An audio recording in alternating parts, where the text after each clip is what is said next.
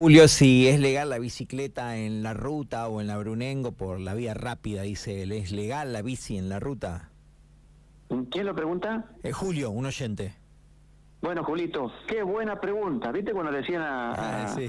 a Pergolini, este, Esteban, de repente se le decían, qué buena pregunta, Mario? Mira, esa pregunta me llega mucho cuando doy los cursos a los choferes de camiones. Va camión, adelante, dos o tres ciclistas en ruta. ¿Qué hacemos? Y trata de no tocarlo. y si viene otro de frente, un colega, y yo voy por mi carril, y me ocupan más de la mitad del carril, ¿qué tengo que hacer? Y va a tener que reducir la velocidad porque si lo tocas, sos responsable.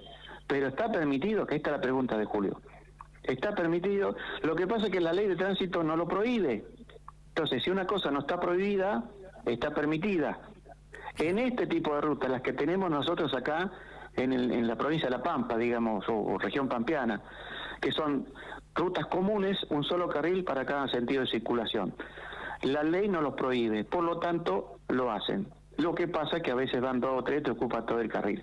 Ahora bien, la ley sí, la ley de tránsito lo prohíbe, circular bicicletas en autopistas y semiautopistas.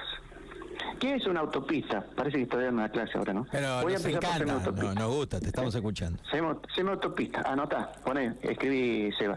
Semiautopista, dos puntos. A ver, ¿sí? semiautopista. Es una vía similar a una autopista, pero que tiene cruces a nivel.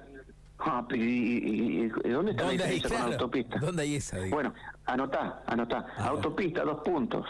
Una vía que tiene dos o tres o más carriles, pero que tiene un separador central de las corrientes de circulación y no tiene cruces a nivel. Esa es una autopista. La semiautopista es parecida a la autopista, pero tiene cruces a nivel, una rotonda, un retome o alguna otra vía que se incorpore a la semiautopista. Esa es una semiautopista. Eh, ¿En qué se parecen? En que tienen separador en el medio y tienen varios carriles. ¿En qué se diferencian? En que una tiene cruces a nivel y el otro no. Bueno, en ese tipo de vías, ¿sí? Está prohibida la circulación de bicicletas y en las otras no. Ahora en Pico, en las avenidas, mm, porque sería la avenida decir una semiautopista, la avenida la que tiene algo en el medio, pero tenemos bicisendas.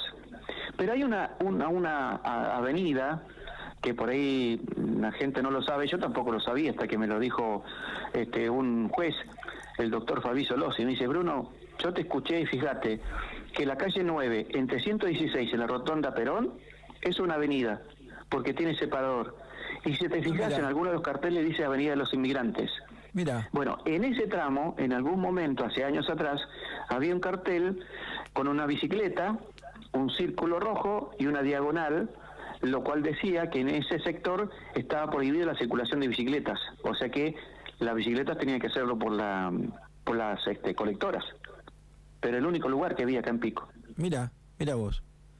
Qué bueno eso de, de que, que dice avenida. Es un detalle que a muchos de nosotros se nos, se nos pasó por alto. Bueno, todo un tema la bicicleta también. Hace poco Revicini acá dijo, che, hay que empezar a hablar de las bicis que están protagonizando muchos accidentes. La bici tiene las mismas responsabilidades, tiene obligaciones, pero bueno, nadie lo controla, el casco y demás cuestiones. Por ahora nadie lo controla.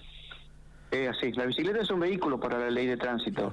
Claro. Por ejemplo, si está el semáforo en rojo, el ciclista debe detener su marcha. Claro. o una calle tiene un sentido de circulación, el ciclista tiene que mantener el sentido de circulación. Excepto en la bicisenda, viste que ahí hay doble mano, van y vienen. Sí. Otro lío, otro lío con las bicisendas. ¿Para qué andan en la calle si tienen la bicisenda, digo yo? ¿Cómo decís? ¿Qué, ¿Para qué andan en la calle y tienen la bicicenda?